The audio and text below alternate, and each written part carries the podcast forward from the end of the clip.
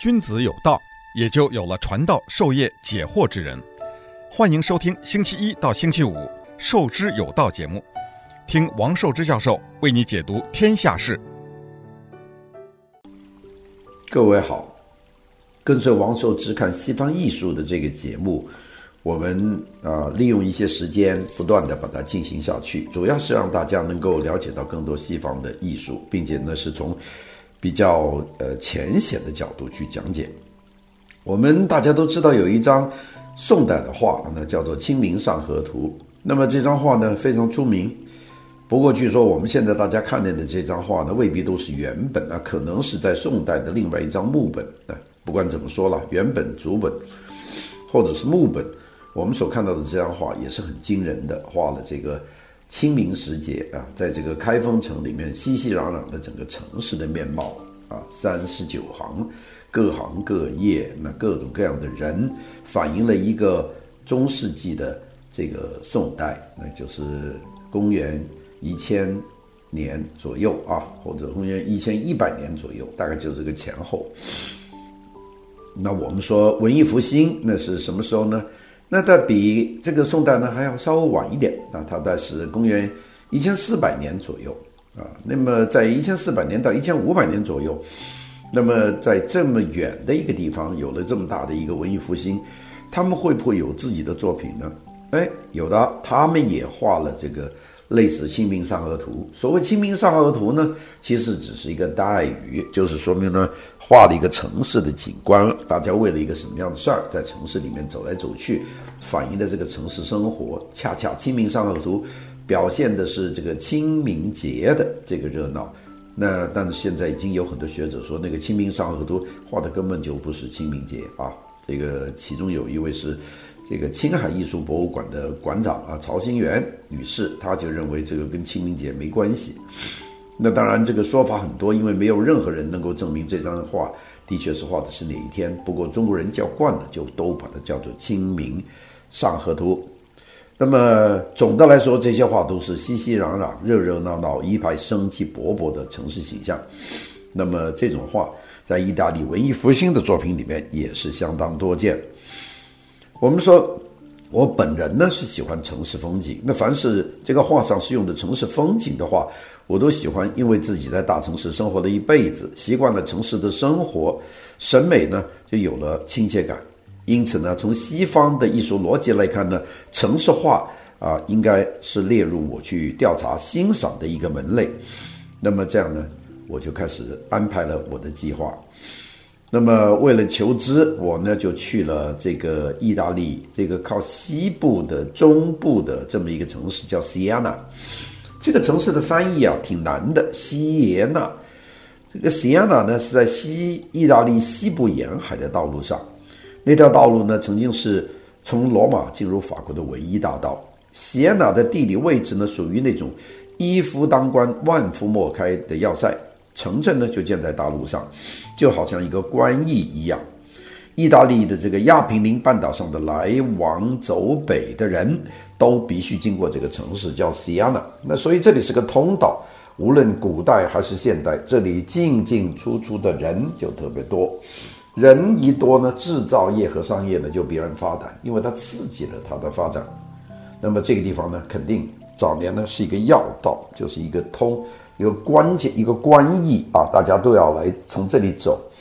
那么我们知道，无论是古代和现代，这里的制造业和商业都发达。那么这个地方一到一度还成为了这个周边的一个省，就是托斯卡纳啊，叫托斯卡纳国的一个首都啊。并且呢，由于它的这个经济进步、思想进步的比较快，它一老早就废除了贵族世袭的统治城市的轨迹，采取了共和制。这一点呢，比佛罗伦萨呢做的还要还要彻底。我们知道，佛罗伦萨呢还好多次这个美第奇家族上不上、退不退，并且呢，在西耶纳很早就形成了这个托斯卡纳国的这个保护私人财产、保护自由自由贸易。保护文化学术思想和言论自由，从而成为文艺复兴最早的繁荣的城市。西安纳这些方面呢，甚至比佛罗伦萨还要早，还要成熟。大家说那出了什么事呢？怎么到现在为止我们都不太听见有西安娜这个城市呢？哎，原因就是因为他们闹了一场大病，还不止一场，就是我们说的黑死病，也就是说我们现在说的鼠疫、肺鼠疫。那么这个地方基本上人都死光了，才把地位呢拱手给了佛罗伦萨。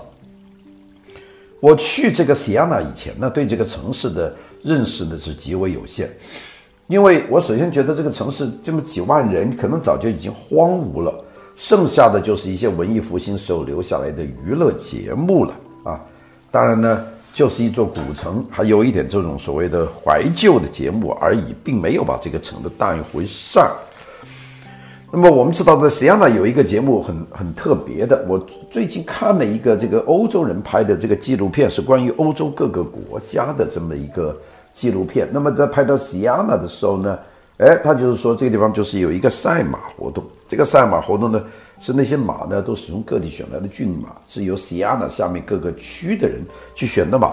这些马呢，那都没有马鞍啊，壮标壮的马，每一个区呢。就选一个人去，呃，骑这匹马。那些马呢，是在这个西安娜的市中心一个铺满的沙子这么一个地方呢，在那里狂奔。那么就是看谁能够跑圈。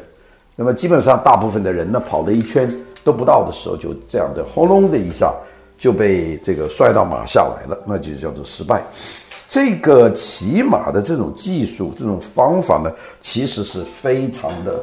古旧的，也就是说，很多年以前，可能有人用这个方法来骑马来竞赛，但是呢，到现在看起来都都很老式。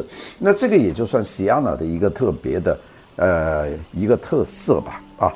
那么除此以外呢，倒真看不到西安娜有些什么特别的东西。所以这个城市呢，的确很多人都不太注意它。那么。当然呢，那个我是从 BBC 上面第一次看到这个节目。那么之后呢，去意大利博物馆，那么自然而然呢，也有些人说：“哎呀，既然西安娜有这些古代的表演呢，去西安娜看看吧。”是这样的情况下带了一些人去，倒没有多少真正的是学艺术的人跑到西安娜去。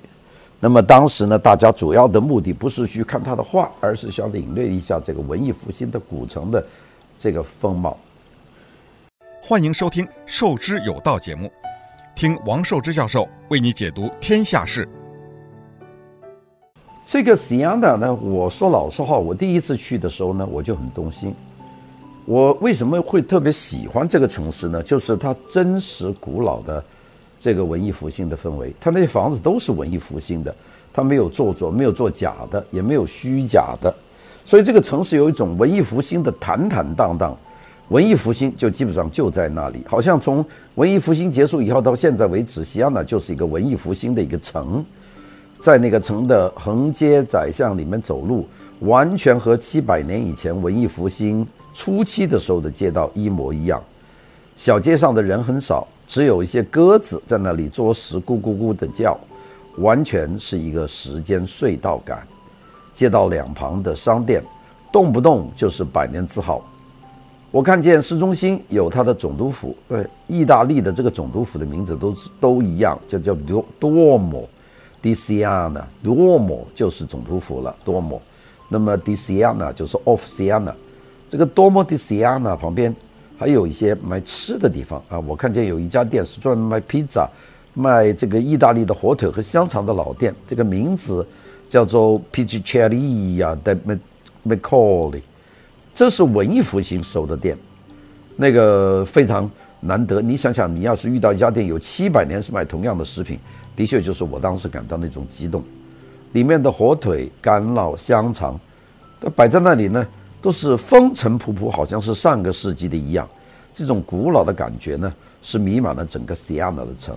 所以我们说，意大利是一件古董，而西安娜呢，只是意大利这件古董里面的古董。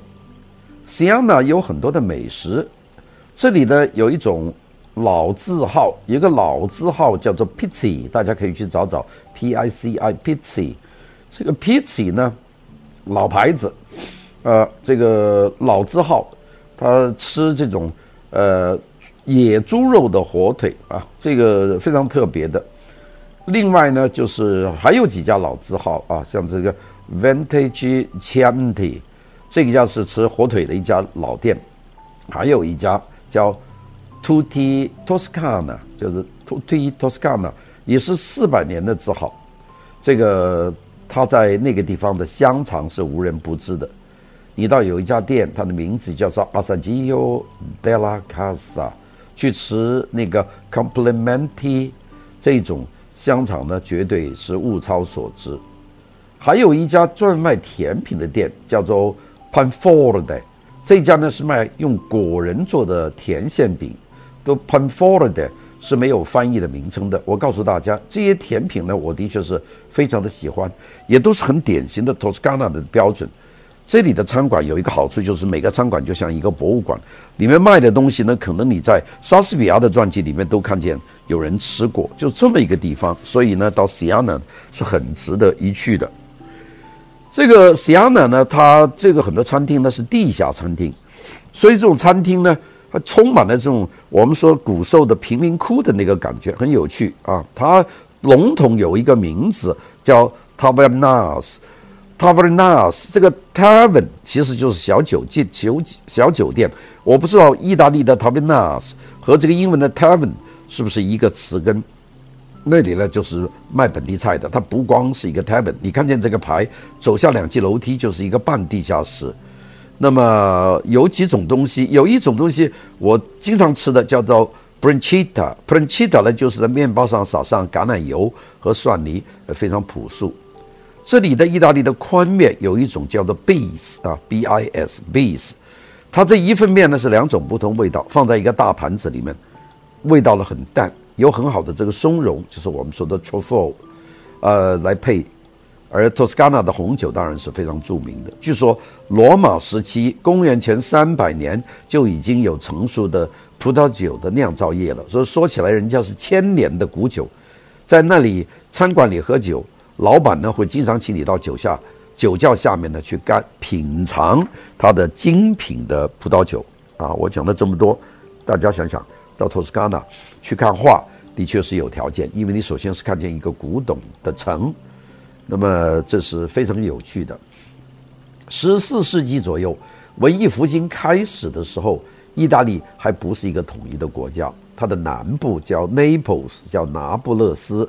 中部呢是罗马为中心的帝皇国，再北一点呢就是我们说的西亚纳，就是这个地方是一个独立的国家的首都，就是托斯卡纳国的首都。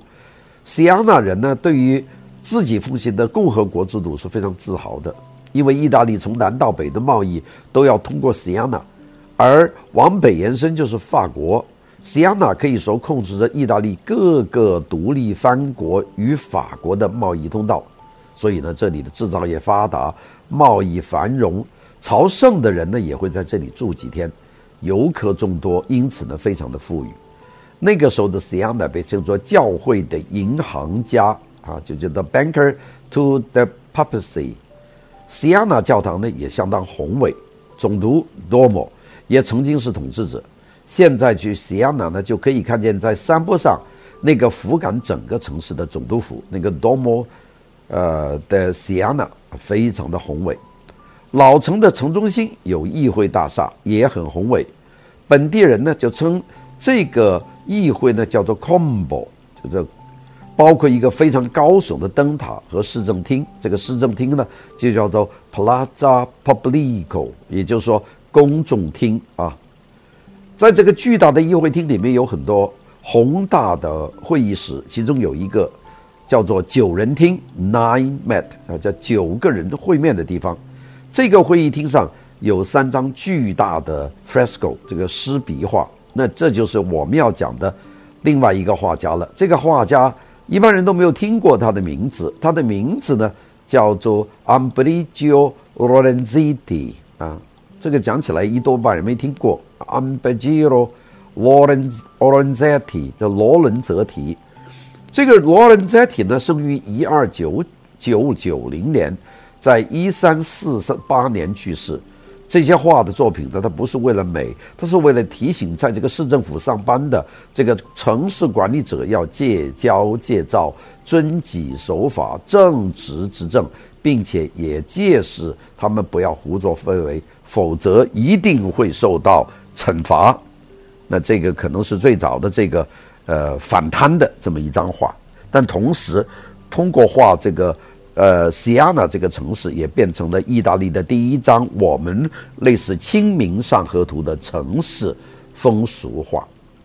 那我们今天的节目呢，就来讲西亚纳的这张借势这些执政者不要胡作非为的这张画。好的，谢谢大家。欢迎收听《授之有道》节目，听王寿之教授为你解读天下事。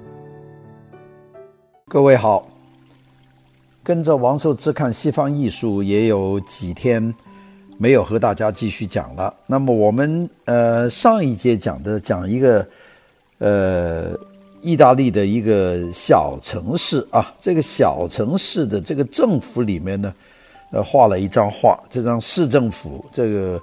西亚纳这个市政府呢，画了一张画，这张画的目的呢是提醒啊，这个官员呢都不要腐败。这个讲起来，西安娜的这张画呢，都已经是五六百年以前的画，在那个时候就有这样的反腐意识，并且用画来警示这些官员呢要廉洁奉公。这种事情呢，在现在的这个艺术史上所见的还不多，而这张画呢，又把它画成西安娜的一张城市的。一张大图，所以呢，我又说这个有点像当年意大利的《清明上河图》啊，大概就是这么一个意思。那么上一次我们讲了十五分钟，和大家讲了讲 Siena 的这个呃这张画的情况。那么今天呢，我们就继续来讲这张画。我说过，，Siena 是一个不是很大的一个城市啊，这个城市。这个原来曾经是文艺复兴的起源的城市，但是后来因为有这个鼠疫啊，也就是肺鼠疫，他们叫做黑死病。那么这个病一爆发以后呢，这个城市呢就基本上就衰落了。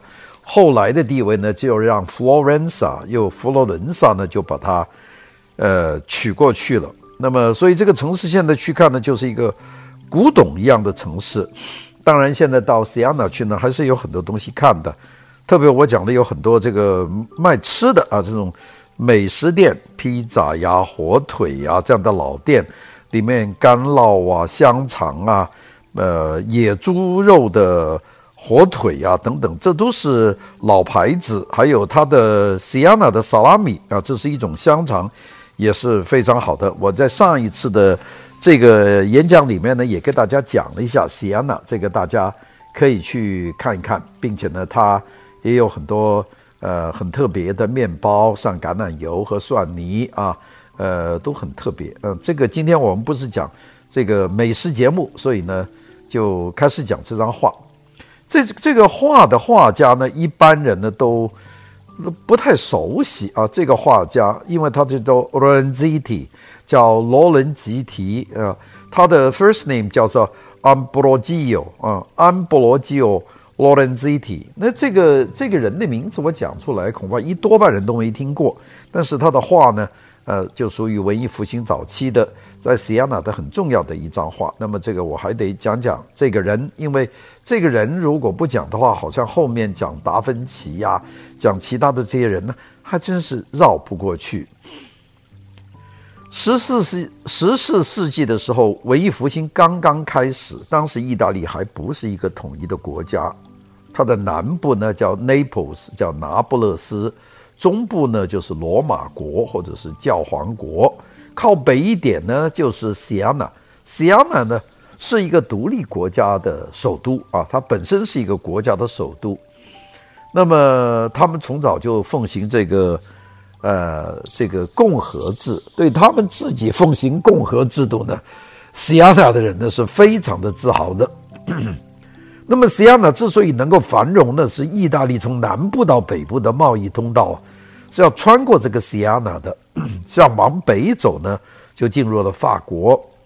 西亚纳呢，可以说是控制着意大利。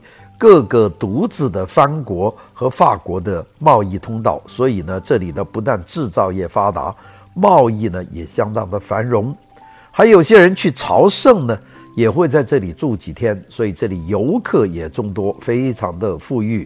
所以呢，当时呢，Siena 呢就被叫做 The Bankers to the Papacy，也就是教会的银行家啊，就是把 Siena 叫做 Siena 的的教堂非常的宏伟。那么这里的最高的领导呢，叫做 Domo，Domo 呢就是意大利的总督。那么他这里的统治者呢就是 Domo。到现在呢，去 Siena 呢也还可以看见在山坡上那座。巍峨高高耸立的 Duomo 就是总督府啊，非常的宏伟。那么这个总督府呢，它的老城里面有这个议会大厅，在这个老城边上的山上，本地人呢就称这个大建筑总督府加上议会大厅呢叫做 Combo 啊，Combo。Combo 我估计意思跟那个英文的这个综合有关系啊，combination 啊，就是把它综合起来，也就是议会和政府都在这个里面。这个 Combo 里面有一个大厅，这个大厅叫九人厅，这个英文叫做这个意大利文叫 Nine Met 啊，就是九个人会面，大概就是讲的九个这个城市最高的执法官要在这里开会啊。这个会上呢，就是我们要讲的这张画。这张画呢是一张 fresco，也就是我们说的巨大的湿壁画。这里呢就是我要讲的第二个重要的画家，就是这个 Ambrogio Lorenzetti 罗伦吉泽提的这张作品。这个 Ambrogio Lorenzetti 是在一二九零年出生的，跟乔托差不多，一三四八年去世。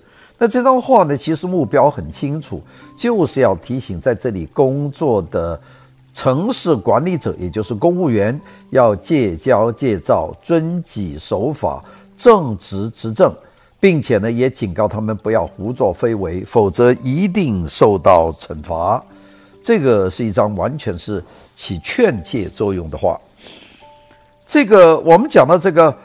Ambrogio Lorenzetti 这个画家呢，是意大利文艺复兴最早出现的城市之一，就是 Siena 的这个地方的人，是本地人。这个 Siena 的就在 Toscana 这个省的中间。那么它的 Toscana 大省中间有一个小省，叫叫 Siena 省。Siena 省的省府呢，就是 Siena，所以省和城市是同名的。Siena 的位置在罗马的北面。如果从罗马开车去西亚呢，那是非常容易的，因为呢就顺着大路一条往上开就到了。他要说这么容易到，怎么会变成一个城市呢？这个道理也是非常简单，因为如果不是交通方便的话，西亚呢也不可能变成一个当时那么繁荣的城市，因为它要贸易成功啊，它是一个贸易通道，所以呢，它的确是非常方便的一个城市。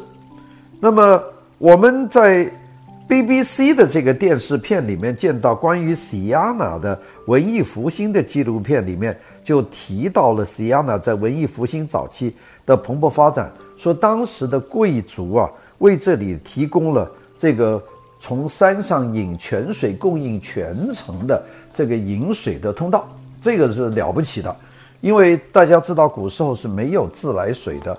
那么要建引水通通道呢，市政府一般都没有钱。那么这个西亚纳的贵族呢，就是为了解决引水的问题呢，就做了一条巨大的这个引水的通道，就解决了这个的问题。这个是一个了不起的一个工程，所以呢，这个也就促进促进了城市的蒸蒸日上的这个蓬勃发展。从文艺复兴刚刚冒头的十一世纪开始，西安呢就开始向东部和北部发展，也就是现在意大利的叫做卡莫利亚这个地区。西安纳大学也建立了，一二四零年是意大利的大学里面最重要的一所。我们前面讲了好几所意大利重要的大学，西安纳大学是其中的一所。欢迎收听《授之有道》节目。听王寿之教授为你解读天下事。西亚纳的艺术水准和整个十三、十四世纪那个时代是可以和佛罗伦萨相提并论、互相比美的。中世纪后期的重要的画家还有几位，比方说杜奇奥的波尼埃塞纳也是西亚纳人。那么，当然。我们说现在让我们最震撼的还是在西安纳市政府里面的这张石壁画，由这个安布罗吉奥这个罗伦兹蒂所画的。那么这个是个代表性的作品。这张画呢，你走进这个市议会就看见是三面墙都是，第四面墙呢是大窗户。这个议会厅是长方形的，两个短的一边是窗户，另外一边是一张大壁画，所以占了三面墙。那么三张画的名字都很怪，一个叫做“好政府的预言”啊，Allegory of Good Government，一个好的政府的一个预言，Allegory 就是好预言。那么左右两边，左边的一张呢，叫做坏政府的预言和效果，叫做 Allegory and the Effect of Bad Government，就是你要是做的不好，你会什么样下场？另外一张叫做城市乡村好政府的效果，Effects of Good Government in the City and the Country。一个政府成立了，除了最高领导总督，还有教会以外，一个城市、一个省的所有的大事都要通过市议会研究、讨论、通过，是地方政府的最高行政机构，就是这个议会。所以呢，在建造市政府大楼的时候呢，投资方就建议，也就是政府自己，就请一个一流的画家，让他在巨大的会议厅的三面墙上画三张大壁画。好政府应该怎么管理？坏政府可以管理得多么糟糕？而这样渎职的政府呢，的下场应该怎么样？好的政府如果好好的管理，改正错误和不足，城市可以改变得怎么的好？效果会如何的好？这三张画完全是警示的画，把这三张画挂在议会大厅的会议室上几百年。让那些统治者管理城市的公务员，在七百年里面每天都看着这三张画，让他们兢兢业业的工作，时时刻刻考虑到自己的职责和义务。人民的监督变成了警戒的提醒工具。试问艺术史上有这样的绘画吗？那我估计要说有，也就这一张，这一张就挂在西亚纳的市政府的墙上，不但有。还是每天还有很多人来参观这张画，以画为戒，这个可是一个了不起的一张画。所以呢，我们特别选出选出来和大家讲一讲。西安呢去这个地方呢，市政府是不得不看的，不光是看博物馆，是要看市政府的，因为它是现代所有国家市政府的建筑的先驱，大概没有哪个国家市政府做的这么早啊。这个不是讲中国古代的衙门，这是市政府，是个议会，是代议制的地方。西亚纳市政府呢，建于一二九七年，这个可以说是非常非常早的一个市政府的建筑。我们当然很多人一说政府呢，就马上想起衙门。这衙门呢，跟这个政府啊，它它不是一个东西，因为衙门呢是官员在上面管人，而老百姓是没有表决权的。所谓政府，它的特点呢，就是它是个代议制的，由议员、由长老在上面通过民意去代表这个呃老百姓的意思，所以这才叫做政府。我们往往就混淆了，就把这种独裁的呃控制者的管理机构就叫政府。其实，在西方来说，政府是真正是一个议会啊。那么最早的时候做这个议会的目的呢，是为了容纳长官和九人委员会组成的一个共和政府。中世纪晚期，西亚纳城市经济是相当发达，已经呈现在早期文艺复兴的很多的征兆。市政府中保留的这个珍贵壁画是这个时期的历史的重要的见证。当然，由于黑死病的影响，西亚纳就迅速的衰落下去了。西亚纳的历史本来是可以发展成为意大利文艺复兴的大历史的，但是一场旷日持久的黑死病完全摧毁了它的后期发展，这个是令人相当遗憾的。市政府这个重要的行政管理机构呢，原来是从欧洲中世纪城市的这个统治者所居住的这个府宅演变出来的，所以它的位置呢，经常在市中心。如果那个城市的主教是城市的统治者，那的府宅呢，就是在大教堂的主教的这个宅所里面。这是讲意大利的情况啊。如果这个统治者是教皇，那他的教皇住的地方就是政府；如果不是的话，那就是另外的一些权贵的府宅。这是他的位置都是市中心。那么这个在中世纪以后呢，欧洲有些城市达到了自给自足，有一些呢走向富裕水平。越是自给自足的城市，统治者对于室内的一切和周边的环境呢，他就会掌握的比较全面。城市的自治政府呢，也具有更加强烈的建筑的风格，这是市政厅的由来。所以，越是现代感的市政厅呢，就说明这个城市的自治水准越高，它的共和国形成的越早。Siena 就是一个，当然。一个意大利的城市还有教会、贵族群体的控制，所以呢，市政府建筑不会是城市里面的唯一的大型建筑，它旁边肯定还有很多权威的地标性建建筑，比方说教堂啊，还有像美第奇家族在佛罗伦萨的这种大宅子啦等等，这些都有的。社群生活形态最早是意大利发展起来的。这一点呢，其实可以上溯到古罗马时期的市民广场。因此呢，从中世纪后期文艺复兴早期以来，意大利的市政府呢是全世界市政府建筑的先驱啊。就因为意大利它是真正是很重视这一点。托斯卡纳大区最古老的市政府呢，它不在西安了，而在什么地方呢？在旁边的一个城市，这个城市呢叫做 Vitera，这个建于一二零八年啊，完工在一二五四年。我们知道西亚纳这个市政府建筑，它是在一二九七年，比那个 Vitera 的那个市政府呢晚了差不多九十年啊。那个我们看 Vitera 的那个市政府外观看起来像一个城堡。其实呢，它一半是贵族的城堡，另一半是市政府。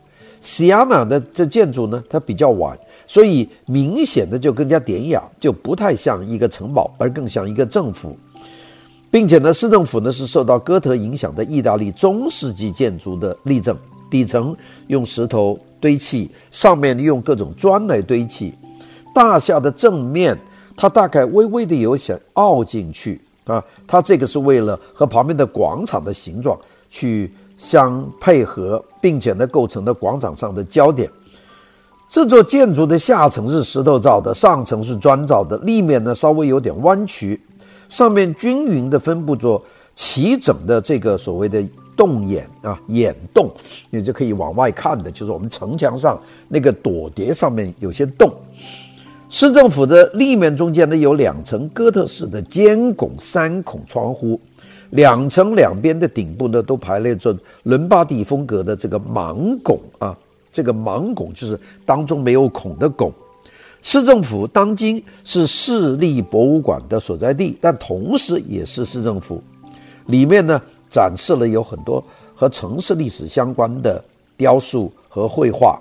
其中包括博物馆的九人厅，就是刚才我们讲的 La Sala de Neuf，其中的这个壁画，这一幅三幅大壁画，好政府坏政府的 Effect and Good Government and Town and Country，就是其中的一个最典型的代表啊！大家听到了这张画，哎呀，就觉得这张画那怎么画呢？怎么去警示其他的官员七百年来让他们廉政？为人民服务呢？那这个题目呢，我们下一次就和大家讲。谢谢各位。